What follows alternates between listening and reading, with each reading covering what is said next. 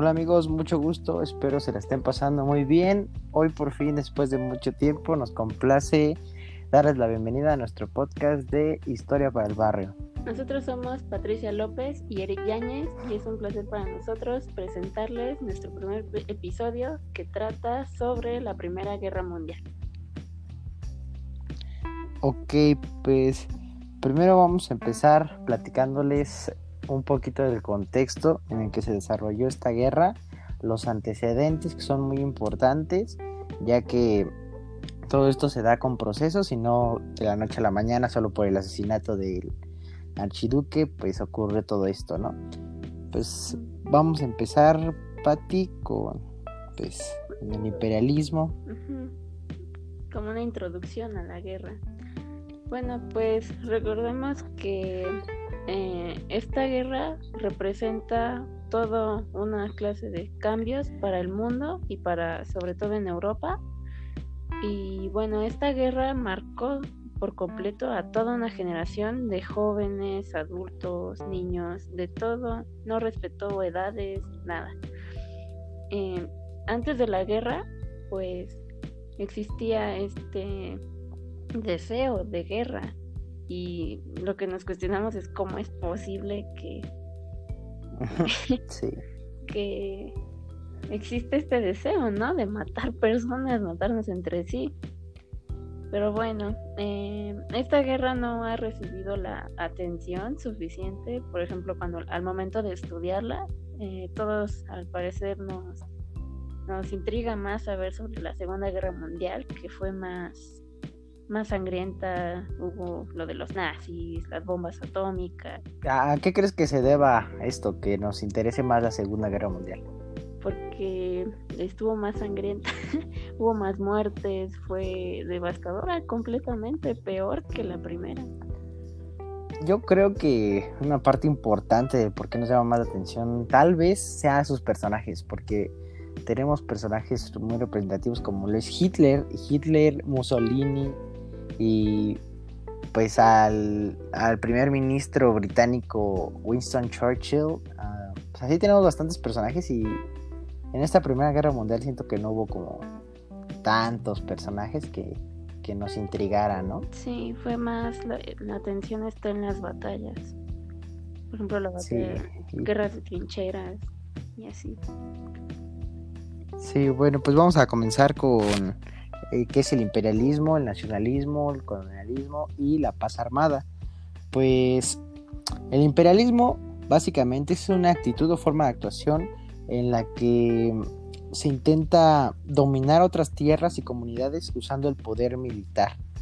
Y pues esto es muy común anteriormente en los países porque siempre querían expandirse, querían dominar a las demás este, naciones bajo el pretexto de que por naturaleza el fuerte e inteligente tiene que dominar al débil y al menos inteligente, ¿no? Exacto. Tal fue el caso de África, todas las colonias de África que se repartieron los europeos, también hubo algunas de Asia, que fue una lucha constante entre, entre todas las potencias por quién abarcaba más territorio, quién era más productivo y quién tenía la mejor economía, cuestiones así. Sí, pues vamos a darles también los conceptos por sí de nacionalismo y colonialismo, que pues, para que quede más claro esto, ¿no? Y el colonialismo es un sistema político que en el cual el Estado intenta dominar a, a una colonia, ¿no? Un estado, un estado extranjero intenta dominar una colonia y en el nacionalismo es la búsqueda de las naciones por saltar su poder ante las demás. Esto, como dijo nuestra compañera, pues tenían sed de matar a sus, a sus, a sus, ¿cómo los diría? Pues a sus semejantes porque querían demostrar que eran una raza superior. Al contrario de lo que se cree comúnmente, pues esta idea de raza superior y todo no sale con la raza aria, con Hitler, no viene desde mucho antes, ¿no? Desde el Renacimiento. Con el Renacimiento, cuando todos empiezan a, conocer sobre su historia y se sienten más importantes, sienten que su historia vale la pena como para eh, conquistar el mundo y y pues tienen esta idea del pueblo escogido, que es como lo que vemos en la Biblia, y pues tienen esta idea, ¿no? De, sí, mi pueblo es mejor que el tuyo, entonces lo voy a tomar. Sí, son más inteligentes que los demás y así tienen pues unas ideas muy, muy alocadas. Pues vamos a pasar a, entonces a la, a la paz armada, ¿no? ¿Qué es? Sí. Pero el periodo en que las potencias aprovechan para invertir en armamento preparándose para una posible guerra. Esto se ve reflejado especialmente cuando Gran Bretaña incrementa su presupuesto en armamento de 44 millones y hacia 77 millones. ¿Esto, ¿Esto qué provoca, Pati? Ah, pues a las demás naciones ver este incremento tan eh, raro, ¿no? De por Gran Bretaña comienzan a decir, no, pues, ¿por qué es que ¿por qué está invirtiendo tanto dinero en armas? Eh, nosotros también hay que prevenirnos. Al parecer viene una gran guerra. Y tal es el ejemplo de Alemania, que de 90 millones de, de, su moneda, eh, eh, incrementó a 400 millones en su ingreso para comprar armas, para desarrollar nuevo armamento de este tipo, para matar personas, todo esto mejor desarrollado, se mejoraron calibres alcances en las armas para matar.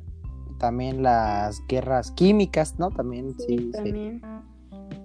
Igual este, pues este periodo de paz se vivió desde 1870 y pues como habíamos mencionado, con las ganas de matar y todo, pues era porque ellos creían que tenían tanta confianza en su nuevo armamento por esto es a base de la segunda revolución industrial. Todo esto pues modernizó el armamento de todos los países y pues creían que sería una guerra breve y exitosa que pues ya vimos que, no.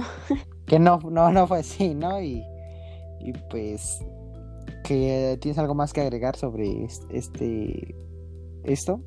Mm, pues lo mismo de que al pensar que iba a durar unas pocas semanas, como mencionamos antes, de que este deseo de guerra que tenían toda la población, pues a, medida que fue avanzando la guerra, todos lo fueron perdiendo, todo este sentido y ya le... Eh, incluso los combatientes en la guerra comenzaron a sentir empatía por el otro, cosa que antes no, no pues se notaba. Sí, y pues cabe recalcar que se apoyaba esta decisión era como un honor a la guerra porque se apoyaba por parte de los profesores, los padres, el gobierno, todos, todos, todos, absolutamente todos querían que sus jóvenes pues se lanzaran en el ejército. Y pues ya con esto vamos a dar por finalizada esta parte y vamos a pasar al inicio de la guerra.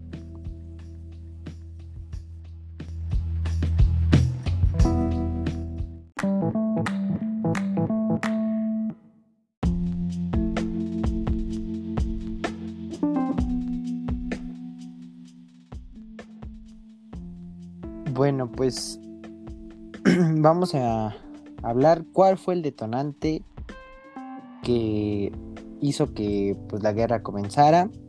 Y este fue el asesinato del archiduque Francisco Fernando el 28 de junio eh, de 1914 en su visita en Sarajevo, ¿no? Así es. Un joven serbio-bosnio intenta eh, asesinar al archiduque mientras avanzaba en su carruaje junto a su esposa y al conductor. Eh, detona una bomba, pero esta no logra, no logra matarlos, solo quedan algo heridos y en lo que era detenido este joven que intentó suicidarse pero no lo logró, lanzándose al lago, eh, mientras el archiduque va al hospital, Casualmente se encuentra con otro, de, otro joven asesino que le dispara a él y a su esposa por accidente. Sí, eh, la bala se dice que atravesó eh, la garganta del el cuello de Francisco Fernando y mata también a su esposa la duquesa Sofía Chotek. Esto pues desencadena una serie de conspiraciones y teorías porque pues el asesinato obviamente que fue premeditado, pues se dice que por qué se publicó la ruta, ¿no? De, del archiduque, si pues, siendo una persona tan importante, pues se podría prestar a, estos, a estas cosas y aparte de eso, en algunos puntos de la ruta el chofer tomaba otros caminos y pues justamente me parece que se para enfrente del asesino, ¿no? Sí, es muy sospechoso. Sí, exactamente, y pues esto desata una serie de sucesos que vamos a ver. Eh, primero vamos a mencionar que el asesino es Gabrielo Príncipe, perteneciente, un joven serbio, serbio bosnio, perteneciente a la joven Bosnia, que es este, una organización que es apoyada a su vez por la mano negra, ¿no? Ajá. Y bueno, eh, después de que se ocurrió el asesinato, eh, el, imperio austrohúngaro le pide a Serbia eh, apoyar con la investigación sobre el asesinato, a lo que Serbia responde que no, que ellos van a encargarse de la investigación y mediante un ultimátum para que lo pensaran y Serbia mantiene su postura, pues Austria-Hungría le declara la guerra a Serbia y se, comienza a desatar toda una guerra. Sí, esto pues se le dio, ¿no? Se le, ahora sí que no podemos decir que no. Se le dio tiempo a Serbia para pensar su postura. Se le dio tres semanas y pues hasta que finalmente pues dijeron que no, fue cuando el 28 de julio de 1914 se le declara la guerra a, a Serbia. Ajá. Y pues vamos a hablar un poco de, aparte de esto, pues cuáles fueron las los principales como bandos que se dieron aquí en esta guerra y, y cómo fue la cadena de, de este como de... de guerra, ¿no? Pues Existen dos bandos. Estaba la Triple Entente, conformada por Francia, Gran Bretaña y Rusia. Y por otro lado estaba la Triple Alianza, que estaba conformada por Alemania, el Imperio Austrohúngaro e Italia, que eh, unos años después cambia de bando. Sí, y con las sucesiones, bueno, con las declaraciones de guerra, como decíamos, pues primero empieza Austro-Hungría declarando la guerra a Serbia, pero Serbia después obtiene eh, el apoyo de Rusia, entonces le declara la guerra a Austria-Hungría, después Alemania que apoya a Austria-Hungría le declara la guerra a Rusia, y así empiezan como un juego en el que se declaran la guerra el uno al otro y pues termina, ajá, termina armando al final estos dos bandos que acaba de mencionar mi compañera. Y pues así fue como comenzó, bueno, el detonante de la Primera Guerra Mundial. Pues vamos a pasar, ¿no? A ver un poco cuáles armas, este, pues se utilizaron en esta guerra gracias a la Segunda Revolución Industrial. Pues bueno, algunas de las armas que se desarrollaron en este periodo, pues fue por ejemplo el lanzagranadas, el uso de mortero en, las, en la guerra de trincheras, los lanzallamas, los tanques, los zeppelins, los submarinos, las ametralladoras, em, toda la artillería, eh, el fusil con bayonetas que, bueno, tú investigaste eso, ¿no? De que antes eh, las bayonetas se utilizaban, estaban más... Solas, ajá, eh, pues aquí este fue un invento de la Primera Guerra Mundial en el que ya se adhiere la bayoneta al fusil y pues es más cómodo para un combate cuerpo a cuerpo, ya que pues tienen un objeto afilado y pues unido a la, al rifle es más cómodo para los soldados. Aparte de lo que dijo ya mi compañera, pues también se empezaron a ver los primeros aviones. Eh, ¿Sí mencionaste los submarinos? No. Sí. Bueno, también pues se dio la guerra química, donde se utilizaban gases venenosos como es el gas mostaza. Cabe recalcar que este es de, pues fue creado por Alemania, pero el que primero utilizó un gas a base de, de cloro. de cloro de irritantes, pues fue Francia. También pues estaba gas lacrimógeno y el fosgeno. También Pero... avances en... También hubo avances en, eh, en, los medios de transporte y en los de comunicación. Los ejércitos se apoyaron mucho en el uso del telégrafo, del radio y del teléfono, aunque pues recordemos que en esta época no estaban tan desarrollados como los conocemos ahora y pues en algunas ocasiones fue sumamente fácil de encriptar sus códigos por el ejército enemigo, como fue el ejemplo del telegrama de Zimmerman, que posteriormente lo veremos. Desencriptar más bien, ¿no? Porque tú dijiste encriptar. Perdón. Y este, también hubo avances en, en cuanto al transporte sobre el ferrocarril y el automóvil. Sí, y pues esto sería más o menos todo el armamento que se utilizó en esa guerra.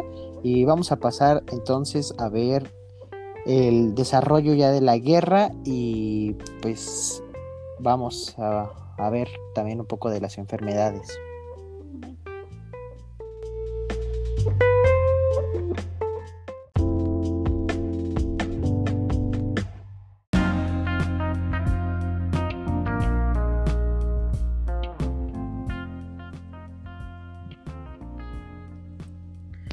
Bueno, pues entonces el desarrollo de la guerra. ¿Cómo comenzó este desarrollo? Pues empezó primero con una guerra de movimientos a, partir de una serie de estrategias militares para tomar ventajas en la guerra. ¿No es así, Patti?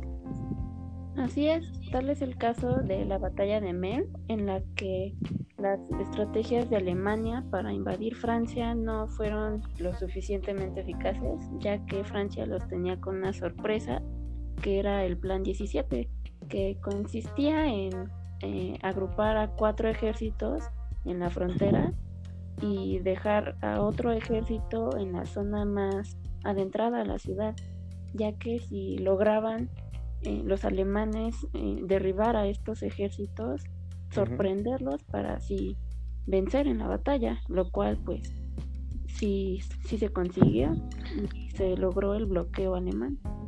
Sí, así se logró deshacer el, imperio francés, el gobierno francés del plan Schlieffen, logró pues frenar, el, logró bloquear a los alemanes.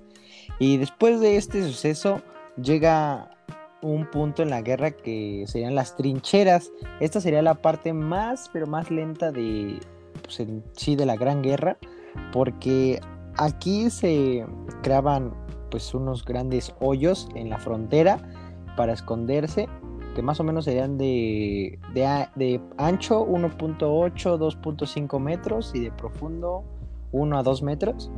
Y esto, ¿por qué sería la, pues la parte más lenta de la, de la guerra? Pues yo creo que era muy lenta debido a que como ambos, eh, ambos ejércitos estaban escondidos en sus trincheras, pues aquel que se atreviera a poner un pie en la tierra de nadie, que era la, la división ¿no? entre cada una, puede ser ejecutado al instante. Entonces el avance era sumamente lento y pues por ejemplo para avanzar unos kilómetros, unos pequeños kilómetros, tal vez uno, eh, esto implicaba la muerte de más de 10.000 soldados. incluso medio kilómetro, no nada más, como pues no, no, no se podía, o sea, en esa parte de la guerra era muy difícil que se inclinara la balanza a alguno de los dos bandos, por lo mismo de que retrocedían poco, avanzaban poco, incluso cuando porque los soldados vivían en unas situaciones pues muy precarias, ¿no? En, pues, en una brutal forma de vida ahí. Pues, imagínate pasar 365 días de tu vida en, una trinchera ya, pues quedas traumado, ¿no? Y, todo. Y pues aquí se, se, llevaban los suministros y las tropas de reemplazo eh, mediante una red de trincheras, ¿no? Porque era la forma más segura, como dice mi compañera, porque si pisaban tierra de nadie o o así pues eran altamente acribillados por las armas semiautomáticas que ya había traído la segunda revolución industrial. Y pues no sé nos podrías decir sobre pues algunos de los de las dificultades que pasaban los soldados aquí en, en las trincheras pues una de las más importantes dificultades era pues las enfermedades no ya que son mortales. Eh, por ejemplo, el pie de trinchera, que este se provocaba a la constante humedad de los pies y la falta de oxígeno, ya que se, se, cerraban las venas, se cortaba la circulación. incluso llegaba a, amputarse, ¿no? Ya después de tiempo, como no se podían...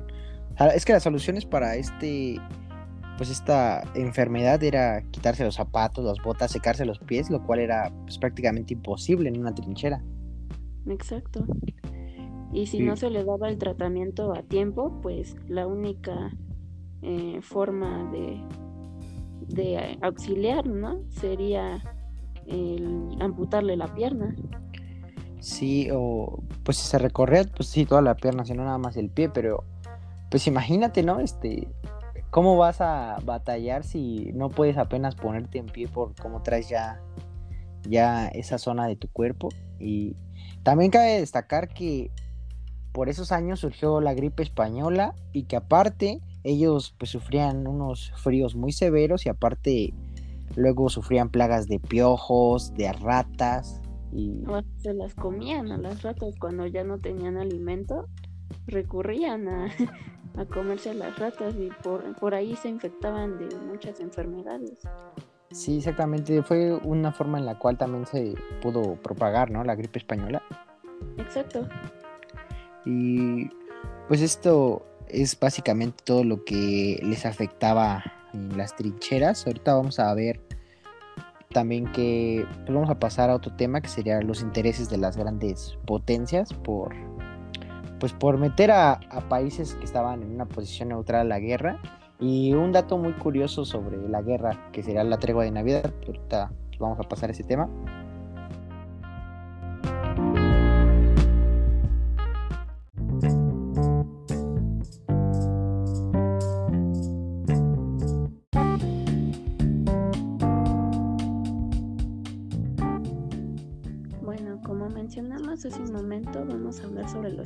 Que tenían algunos de países para entrar a la guerra. Sí, pues desde el principio de la guerra, las dos coaliciones, que sería la Entente y la Alianza, eh, intentan arrastrar a diversos países que están en una posición neutral hacia, pues hacia su bando, porque es como un intento desesperado de inclinar la balanza hacia un lado o hacia el otro porque como hemos mencionado en los puntos anteriores pues en la guerra de trincheras era muy difícil pues ver ver que pues, un, un país así iba ganándole a otro. Y pues algunos de estos países que vamos a mencionar tenían intereses para seguir de cerca la guerra porque ya sea porque querían liberar a una a una minoría de su población de un dominio extranjero o porque simplemente querían reunir más territorio a su soberanía. Exacto, tal es el caso de Rumania, que los imperios centrales le prometen las tierras de Besarabia eh, a cambio de cancelar su alianza que tenía con el imperio austrohúngaro. O por ejemplo el caso de Turquía, que firma un tratado secreto con la en una alianza con Alemania. Sí, igual pasa aquí lo que habíamos comentado anteriormente en que Italia eh, se vuelve al bando de los contrarios. Primero tenía que apoyar pues a, a Alemania y después se vuelve del lado del entente. Esto porque es esto en primero lo pues buscan demasiado Italia porque posee una fuerza militar y tiene pues una posición bastante estratégica en el Mediterráneo. Pero parte de esto es que pues si se une del lado de la entente puede obligar así a Austria-Hungría a abandonar la parte de los territorios cuya población era italiana, que pues esto como mencionamos era parte de liberar a una parte minúscula de la población de una soberanía extranjera. Exacto, y de hecho, eh, en cuanto a sus conflictos internos de Italia, pues podemos ver que su opinión pública estaba muy dividida, como ah, por ejemplo los francmasones, los demócratas cristianos, los republicanos, entre otros. Y bueno, también el caso de Grecia, que quería defender a las codicias ante las codicias de los búlgaros a las tierras de Macedonia y también liberar las tierras que contaban con la, con la lengua griega. Sí, igual, eh, pues ya habías mencionado Turquía o no lo mencionaste. Eh, sí. Que firmaba un tratado secreto de alianza con Alemania. Pues estos son los países, igual Bulgaria, que tenían como especial, especial atención de parte de las grandes potencias por formar parte de, pues, de su alianza. Y ahora vamos a pasar a otro tema que sería la tregua de Navidad. Este, pues, a mí me parece muy bonito este tema, es muy, es muy curioso, ¿no? Sí. Pues la tregua de Navidad consiste en un pequeño periodo de pausa de la guerra durante pues el día de Navidad del año 1914 en la que pues mediante un llamado de paz entre los soldados fue esto absolutamente espontáneo. Eh, los llamaron a, hacer las paces por un momento. ¿podrías contarnos un poco sobre esto?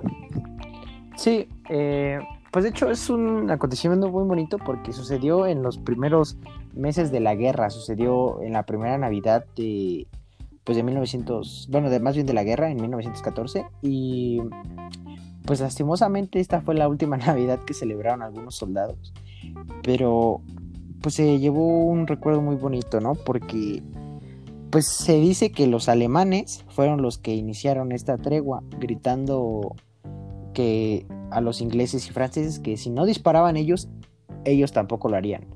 Y así estuvieron gritando y gritando, incluso se, se contaba que se oían cantar villancicos del lado de los alemanes. Y en algún momento dado, pues se deciden a salir de las trincheras los alemanes con pues ese terrible miedo de que pues crean que es una trampa, porque de hecho, ajá, como pues a mí me daría miedo, ¿no? También salir igual me te rafaguean ahí luego, luego y... Sí, porque ya. Ah, puede ser una aparente trampa, ¿no? Muy... Muy tentadora. Sí, eh, ajá, pues yo... ¿Tú, ¿Tú qué opinas de eso? O sea, ¿tú si lo hubieras utilizado para ganar la guerra? Así, o sea, engañar a, a los rivales para... Pues es que sí se puede aplicar, ¿no? Como una estrategia para engañarlos, pero pues... ¿Pero tú eh, lo harías? O sea, tú, tú, Ah, pues si estoy en esas condiciones, pues eh, no, depende de las intenciones, ¿no? De, ah, quiero ganar. mentirosa. Pero pues. yo la verdad sí lo haría. O sea, pues es que. No sé, igual y dicen que soy una persona sin honor, pero pues yo preferiría llegar vivo a mi casa a. a Uy. Para celebrar la Navidad acá con personas que ni conozco, ¿no? Pero, pero cada quien, cada quien. bueno, pues entonces ya salieron y se reunieron en tierra de nadie, algo que pues, no, es sin precedentes, ¿no?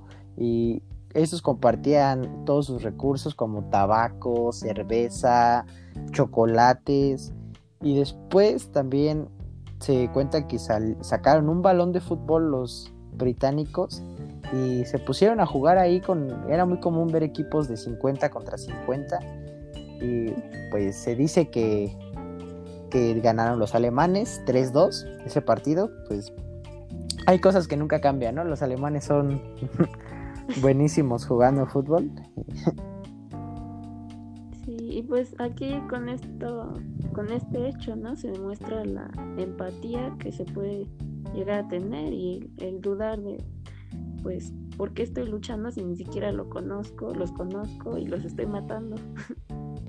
Sí, de hecho, pues sentían, como dices, mucha empatía por los soldados, ya no, ya no sentían ganas como de asesinarse, incluso firmaron, bueno, no firmaron, pactaron que antes de reanudar otra vez la batalla podían enterrar a sus muertos, que pues se me hace un acto muy compasivo, ¿no? Por en unas circunstancias como son la guerra, yo creo que marcaron un, antes y un después en la historia, porque pues esto no se volvió a repetir, o sea, sí se dio en distintos frentes y duró, ¿no? ¿Cuánto, duró más o menos? Como, bueno, en algunos frentes unas horas, en algunos un día o dos.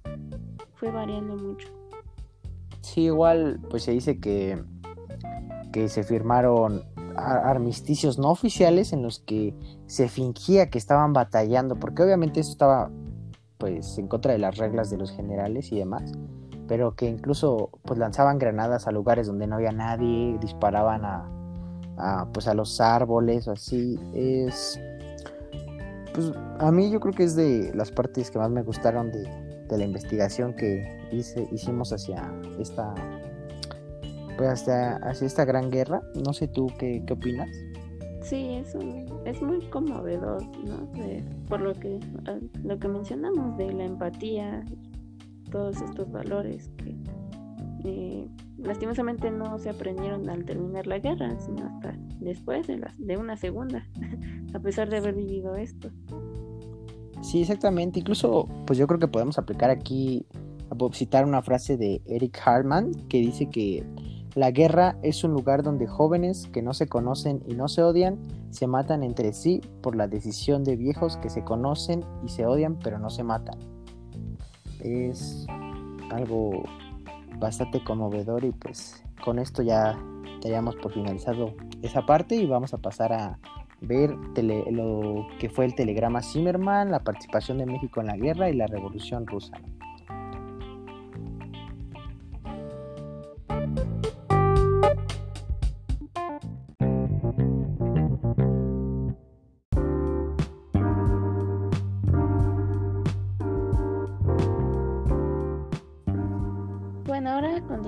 Con la entrada de Estados Unidos a la guerra. En mayo de 1915, Alemania accidentalmente destruye un barco británico cerca de Nueva York que transportaba a 1.150 civiles que eh, por cosas del destino iban 128 estadounidenses, eh, lo cual pues tenso el ambiente entre Estados Unidos y Alemania. Pero pues en este momento no, no decide entrar a la guerra hasta dos años después, en el que en el que Estados Unidos desencripta un telegrama. No, es este el, ejército británico que lo desencripta. Ah, cierto. Ajá, bueno, el, ejército británico desencripta un telegrama que Alemania envía a México en el que le ofrece eh, entrar, este, bueno, ayudarle a, traicionar a su vecino, ¿no? Eh, ¿Nos puedes hablar sobre esto, Eric?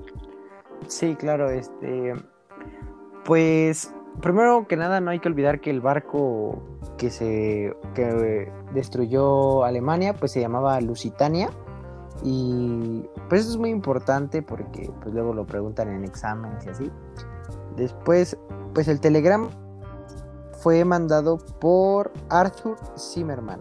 Esto fue lo que terminó por acelerar la entrada de Estados Unidos a la guerra porque en este em, se le proponía a México atacar a Estados Unidos, recibir apoyo este, armamentístico de Alemania para atacar a Estados Unidos, ya que pues se podría decir que es el punto mejor colocado para destruir a Estados Unidos, ya que estamos pues, pegaditos a ellos en el sur. Y esto pues, no se lo dijo nada más de a gratis, ¿no? Le dijo que si lo ayudaban a destruir a Estados Unidos, le regresaría a territorios como Texas, Nuevo México y Arizona. Entonces, eh, pues como dijo mi compañera, eh, este telegrama fue captado primero por la inteligencia británica de británica de, los ingleses no inteligencia británica y y se hizo público pero no fue hasta que el mismo Arthur Zimmerman confiesa que es genuino que Estados Unidos entonces pues se enfurece y ya se mete a, a la guerra. Pero pues cabe recalcar no que tú qué opinas si, si si hubiera llegado directamente a México, ¿crees que hubiera participado o no del lado de Alemania? No creo, porque no nos convenía, ya que pues acabamos de pasar por la por la Revolución Mexicana y pues no teníamos los recursos y no era muy conveniente entrar. Bueno, para nuestra historia no, no era muy conveniente. Sí, aparte, pues era un desastre aquí, como dices, acaba de pasar la revolución y pues no se decidía quién se iba a quedar con el poder en sí, ¿no? Me parece que estaba Venustiano Carranza en ese entonces. Sí. Y pues también ofrecieron apoyo a Venustiano Carranza si se metía, pero pues obviamente no convenía, iban iban a destruirnos completamente los Estados Unidos, porque pues qué comparas que cruzar todo un mar para recibir apoyo de Alemania con recibir ataques continuos de tu vecino de, el norte, o sea, pues no, no, no nos convenía para nada. Y aparte de que pues el telegrama por lo mismo de que fue captado primero por los británicos, pues México eh, técnicamente no tuvo esa oportunidad de pensarlo mucho, ¿no? Ya que pues ni, ni tal vez hasta ni lo leyeron en ese momento hasta que ya lo hicieron público. Sí, como que se dieron cuenta al mismo tiempo que Estados Unidos y ya ya no no pudieron hacer nada. Y pues esta fue la eh, la participación, la corta participación de México en la guerra y pues cómo entró Estados Unidos a la batalla. A ver, ¿nos podrías platicar ahora de la Revolución Rusa, el, el impacto que tuvo en la Gran Guerra? Pues bueno, recordemos que con la revolución pues hubo demasiados desastres, demasiados este, muertos y pues pérdidas económicas sobre todo, ¿no? Y pues eh, Rusia fue uno de los países más afectados por todo esto, ya que también se vivía una, un régimen totalitario por el zar Nicolás II eh, por lo que comienzan a desenvolverse varias revueltas dentro del país hasta el punto de hacerlo abdicar, sí, crea, hacen que el zar Nicolás II abdique, que esto significa que un alto mando renuncia a su trono y terminan ya con un imperio de más de 300 años, ¿no? Es pues, increíble, se, se funda el primer sistema socialista de la historia que tiene esto un gran impacto en el mundo porque pues acaba con la hegemonía capitalista. Antes nada más había, por así decirlo, un nivel, una forma ¿no? de política y después ya con esto es cuando se forma el mundo bipolar. Pero pues eso ya lo tocaremos después más adelante. Sí. Eh, un gran impacto en el siglo XX hasta pues es imposible comprender la historia moderna sin este acontecimiento, ya que pues el socialismo pues fue inspiración para diversas revoluciones en un futuro. Sí, e incluso este, pues esto fue en realidad lo que ocasionó la salida de Rusia de la Gran Guerra, porque no podía mantener un, pues una revolución y aparte, este, pues, pues ajá, la guerra, apoyar y de hecho, pues, todavía duró un poquito más en la guerra cuando ya empezó la revolución, pero pues no, no, no terminó por dar el ancho para la guerra ya después. Sí, no, aparte de que pues esa guerra era con intereses de, capitalismo, ¿no? Y pues al ser un cambio de, de sistema, pues no estaban de acuerdo con esa, con esa lucha. Sí, y pues también me parece interesante mencionar que en esto, pues como mencionaste de las hambrunas y toda la población que quedó devastada, cómo llegaron a caer incluso en el canibalismo, ¿no? Para sobrevivir. Ajá. Tan así estaban. Sí, imagínate como pues, cualquiera, ¿no? Este haría una, una revuelta.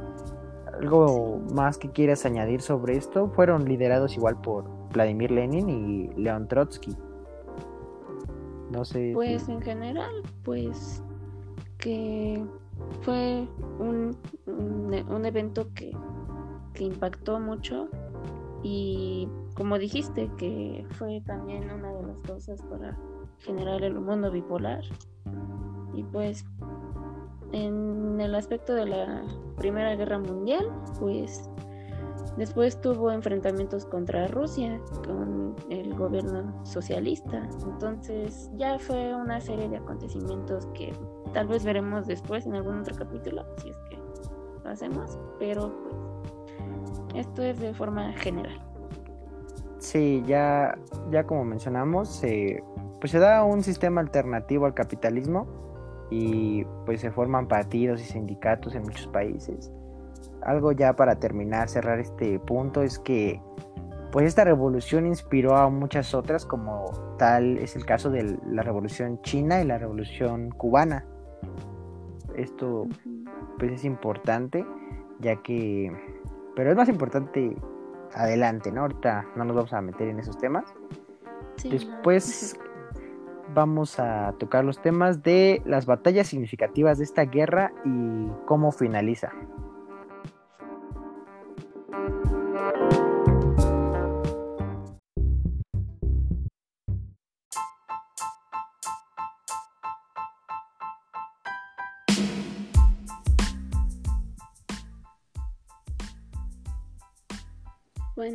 Sección hablaremos sobre algunas de las batallas significativas que marcaron la Primera Guerra Mundial. Tal es el caso de las dos batallas de Maine, una que fue al principio, que la mencionamos hace unos momentos, y otra que fue ya casi al final de la guerra.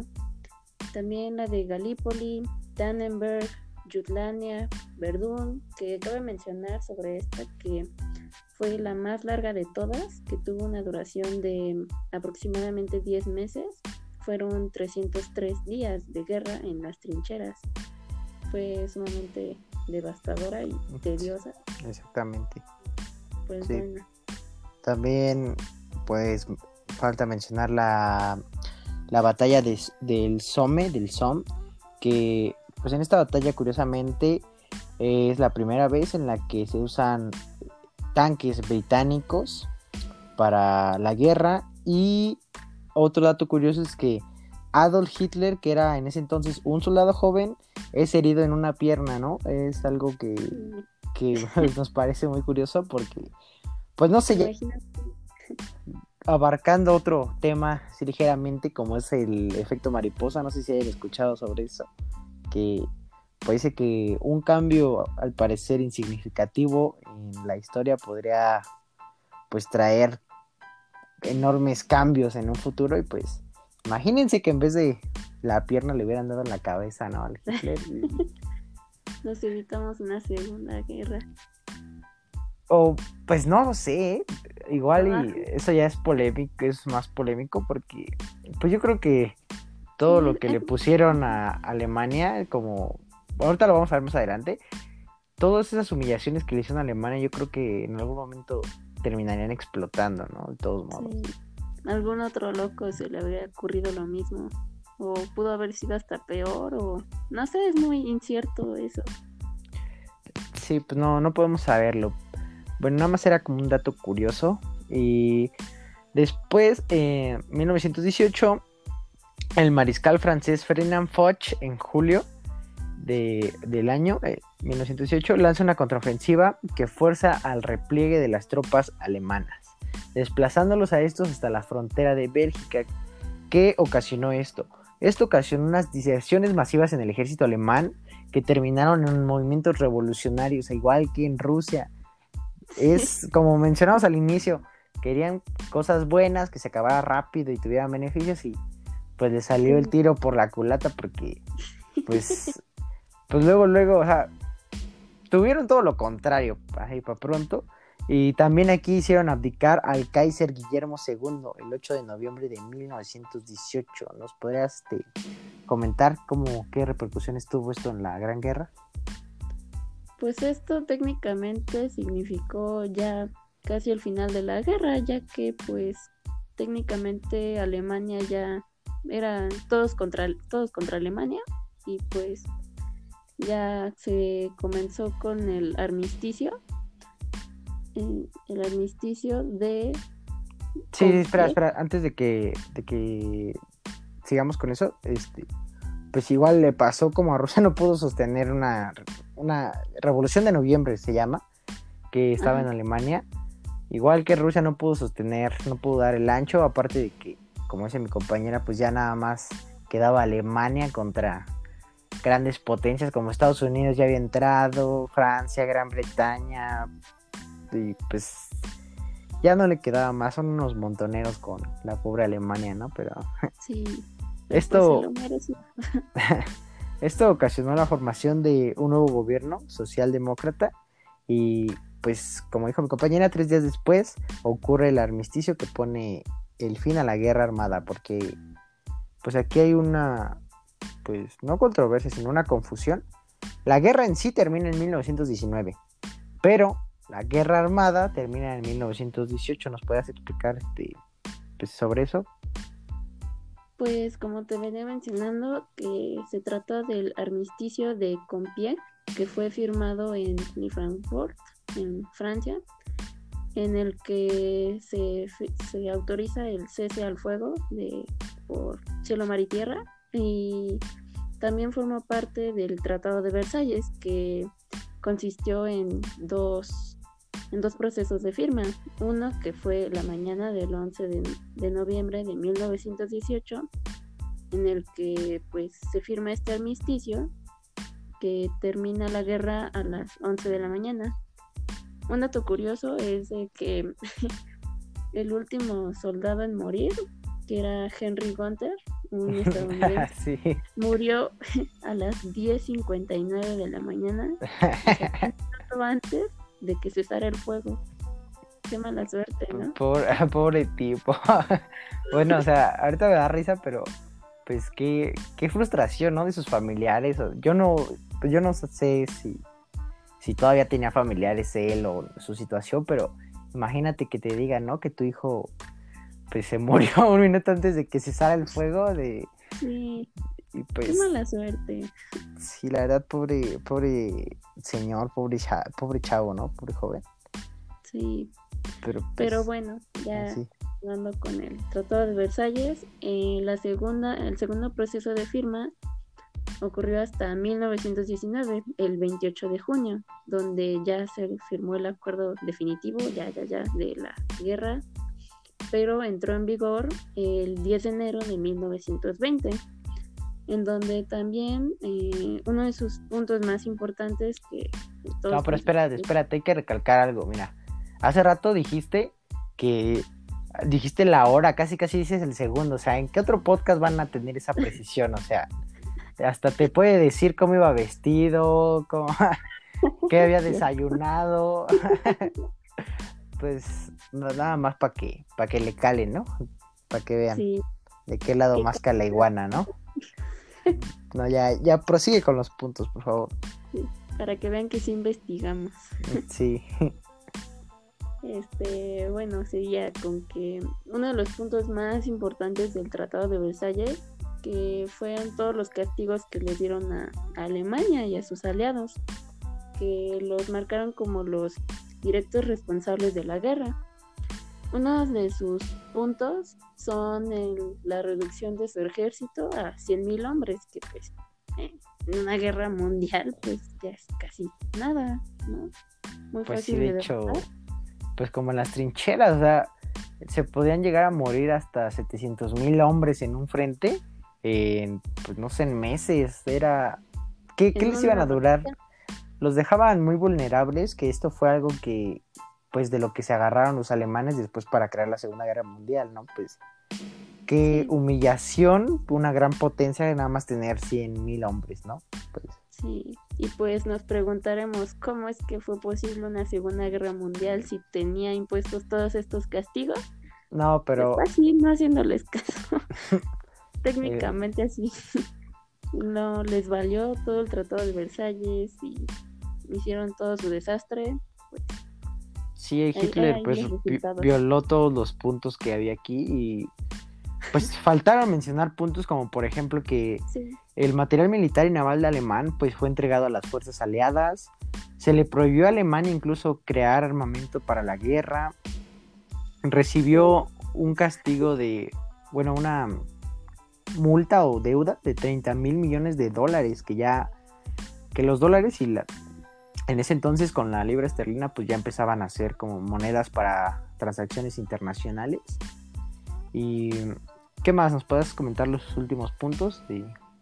Sí, bueno, como dato curioso sobre la deuda de 30 mil millones de dólares es que pues tal era la cantidad que hasta apenas en 2010 terminaron de pagar esa deuda pero, pues, pero porque se... A la, a la Segunda Guerra Mundial, pues por eso casi 90 años en, en pagarlo. Sí, fue, sí, fue el acumulado de también la segunda que volvieron a perder y volvieron a pagar mucho dinero por las indemnizaciones. Pero bueno, continuemos. Los puntos es que también grandes de sus territorios alemanes fueron otorgados a los aliados. También, por ejemplo, la devolución de las tierras de Alsacia y Lorena a Francia. y pues técnicamente sería todo.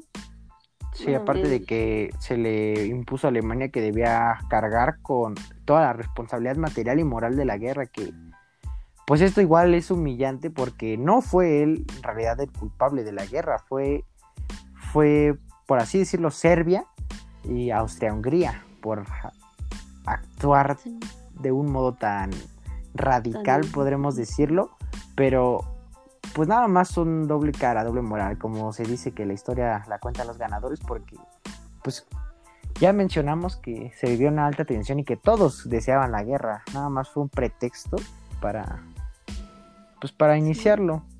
Ya, se veía venir. Así termina la guerra y vamos a mencionar eh, los siguientes puntos, las consecuencias malas y buenas que tuvo este conflicto bélico.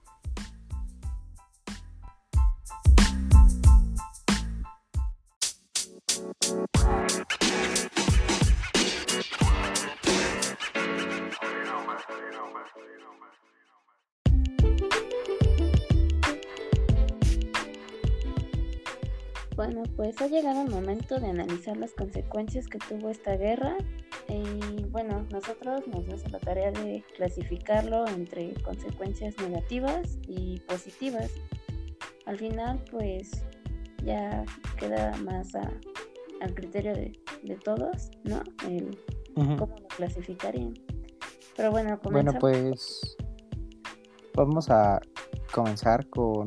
Perdón por interrumpirte. Este, Ah, pues el mundo quedó devastado, eh, sobre todo en la parte de Europa por estos conflictos de pues de que uno se declaró la guerra con otro, después este con el otro y viceversa, pues hizo un desastre completamente Europa y que dejó pues aproximadamente 15 millones de muertos, en el que aproximadamente igual 8 y 9 eran militares y los demás eran civiles. Económicamente, pues obviamente todos los países quedaron en la ruina ya que invirtieron todas sus todas sus ganancias, toda su fortuna en armamentos, en municiones, etcétera. Y pues quedaron en la ruina total, por lo que tuvieron que recurrir a, a préstamos, especialmente de Estados Unidos, que fue quien como que apoyó a la mayoría de las naciones, tanto vencedores como derrotados. Sí, exactamente. Fue ya el surgimiento aquí de Estados Unidos y Japón como potencias mundiales, ya que se veían anteriormente eclipsados por, por los principales Gran Bretaña, Francia y Alemania. Esto pues ya dio paso a a otros desastres a futuro como pues sería lo de la crisis ¿no? del 29 de Wall Street, la de la bolsa de valores, porque pues como mencionaba mi compañera, recurrieron a préstamos y todos básicamente dependían, por así decirlo, de la economía de Estados Unidos, ya que pues fue el único participante, ¿no? Me parece que no recibió daños, o sea, como se metió de lejitos. Ajá, y pues si se caía Estados Unidos, pues económicamente, pues como todos dependían, pues todos, todos se caían con él. Sí, exactamente, y pues como toqué anteriormente en otro punto, la libra esterlina y el dólar fueron ya las monedas que se utilizaban para transacciones internacionales. Con esto pues ya daríamos paso a las consecuencias buenas algo más ah, bonito. también, este, bueno, faltó un poco por mencionar que, bueno, debido a todas las pérdidas humanas, eh, como ya mencionamos sobre las hambrunas, todos los pueblos sin esperanza, también pues debido a todas las muertes em, se necesitaba una reconstrucción y pues hacía falta mano de obra. Entonces, irónicamente, pues no, no le sirvió para nada toda la guerra. Sí, pues eso, eso es una consecuencia mala, pero que trajo consecuencias buenas, como el hecho de que faltaban hombres para las fábricas y toda esa mano de obra, que se intentó compensar esto con el reclutamiento de mujeres, que pues lo pusimos como buenas porque en cierto modo se demostró que las mujeres podían realizar el mismo trabajo que los hombres, que pues hay que recordar que antes se vivía un machismo más mm, pronunciado. Sí, ajá, y pues se demostró ya que las mujeres tenían esa capacidad para hacer este, los trabajos que, un hombre. Se rompió fuertemente con ciertos e, esos estereotipos y bueno también otra otro aspecto importante en el papel de la mujer es que pues como comenzaban a trabajar en las fábricas eh, tenían que usar la vestimenta adecuada para su trabajo por lo que, bueno, antes existía el corsé, que era una prenda que ajustaba al máximo, al máximo la, cintura para tener las medidas eh, perfectas, según, entre comillas. ¿El 90, 60, 90 o qué? si era así, ¿no? Este, esto pues ponía en riesgo total la salud de todas las mujeres. Y pues este cambio pues fue liberador en ese sentido de, de ya no usar esta prenda y pues es también en parte muchos estereotipos, ¿no? Que ya el ver a una mujer con esta...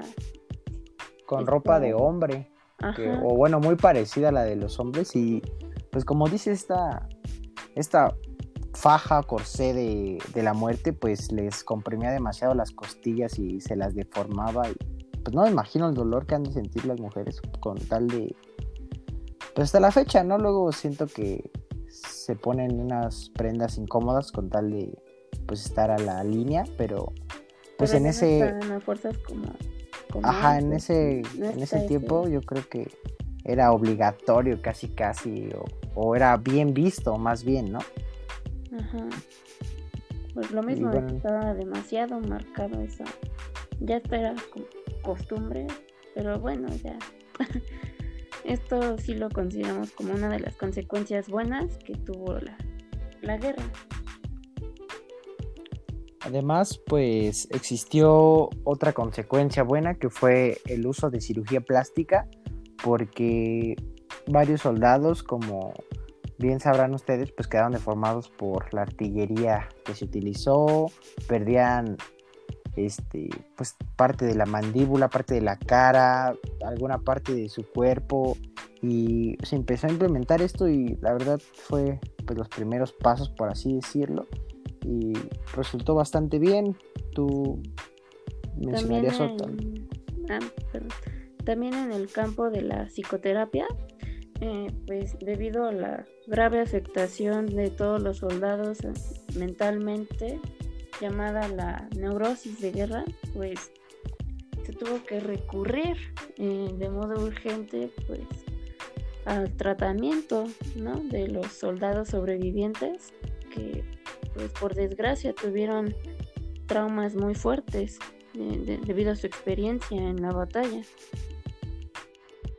Exactamente, igual otra otro pues punto negativo se podría decir en parte porque pues se creía que iba a ser corta y pues victoriosa la guerra y pues nada más les dejó secuelas a, todos los países, este, traumas a sus soldados y todo y pues otra cosa que hay que mencionar es que ya se empezó a usar el preservativo por porque en las trincheras hubo más o menos 10.000 soldados que murieron a causa de enfermedades de transmisión sexual Así que pues, ya desde esos, años se empezó a utilizar este, los preservativos.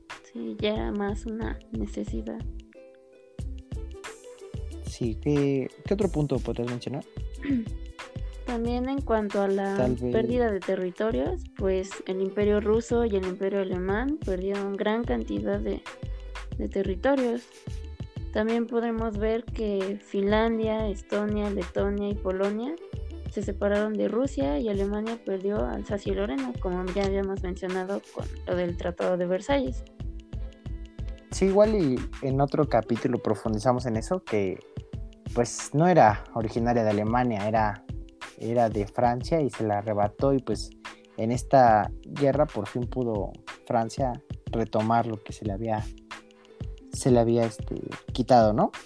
Entonces, otros puntos a favor que tuvo esta guerra fue el reparto y la reconfiguración del mapa europeo, ya que eh, salieron nuevos países que ya se pudieron independizar, ya no estaban necesariamente unidos a otras grandes potencias. Tal es el caso de la desintegración del imperio austrohúngaro, que pues ya se formó Austria, Hungría y Checoslovaquia, y la desintegración del imperio turco, donde surge eh, países como Siria, Líbano, Irak, Palestina y Transjordania. Así es, también otros este, eh, cambios eh, bueno, nosotros consideramos que son como indirectos, fueron el té de saquito, el cierre o cremallera, el cambio de horario con fines de ahorrar energía, los cascos con auriculares y micrófono, los pañuelos de papel y las toallas sanitarias. No fueron tanto a base de, de la guerra, pero pues durante este periodo se vio la necesidad y se comenzó el desarrollo de estos estos productos y pues el cambio de horario. Sí, y pues eso sería básicamente todo lo que lo bueno que trajo esta guerra.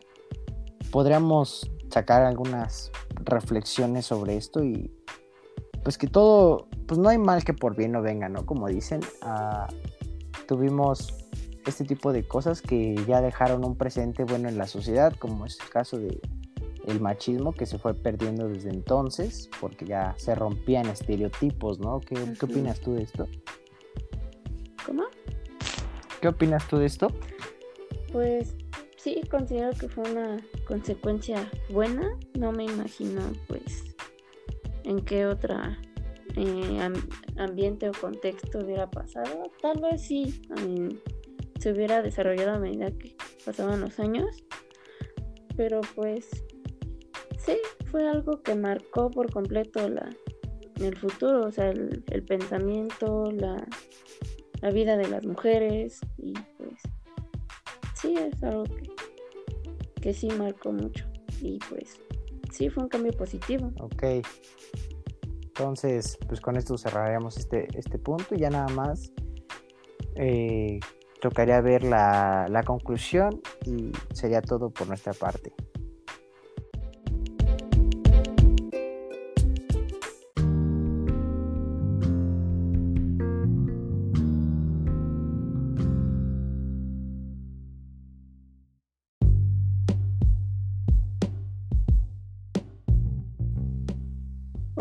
Pues como conclusión y a manera de resumen, eh, queremos este agradecerles por pues escucharnos ah. y pues recordarles que pues no, no somos expertos en esto, somos nuevos y, y pues esperamos que sigan apoyándonos en esta experiencia. Sí, esperamos que les haya gustado el podcast y que pues vamos a estar subiendo información al Instagram eh, sobre tanto datos curiosos como información complementaria a este tema. Por si gustan seguirnos, es Historia para el Barrio. Eh, dejaré el link, yo creo, en la descripción del episodio. Igual, este, ¿qué dices? Le, le, ponemos este alguna parte lo de Bárbara de Regil, aquí como el de como el de ajá, como como que como el detrás de cámaras tal vez acá, detrás de, la, de una grabación de tal vez pongamos algunos como bloopers de audio de todas las mil pues grabaciones que intentamos. Sí bueno también igual en Instagram se se estará subiendo las fuentes de información que darán sustento a lo que dijimos aquí por si creen que pues que estamos engañándolos o algo, no, este sí se sí, se siguió un proceso de investigación, ¿no? No sé qué más quieras agregar tú. Ah, pues lo que dijiste que en el en nuestro nuestra cuenta de Instagram vamos a ir publicando algunos datos interesantes sobre la Primera Guerra y también nos gustaría saber que cómo clasificarían las consecuencias de la Primera Guerra Mundial. Vale, pues eso sería todo por nuestra parte. Chao.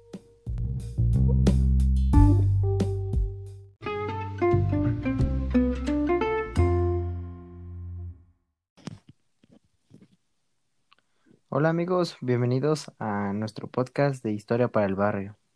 Nosotros somos Patricia López y Eric Yáñez.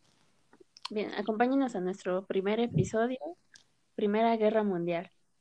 Comenzamos. Ok, bueno, pues primero antes que nada hay que pedir una disculpa porque si nos escuchamos medio agotados o algo, pero pues es que no sé, sí agota esto de estar investigando sobre sobre acontecimientos históricos toda la noche y todo. Pues... es como la vigésima vez que grabamos. sí. bueno, pues Un, sí, una disculpa por eso. Aquí vamos modo bárbara de reír. Lo rico. Vaya, este. no. Oh. Rico.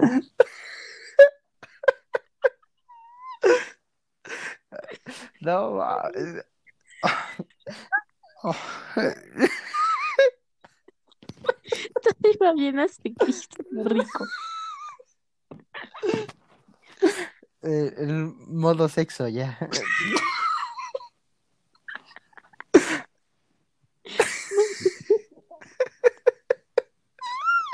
No mames, ya, güey, ya. No, de ya, serio. Ya. Ya, ya no. Voy a dejar ya este, ya. Me vale cómo salga. No, no, ya. No, ya, ya lo voy a dejar.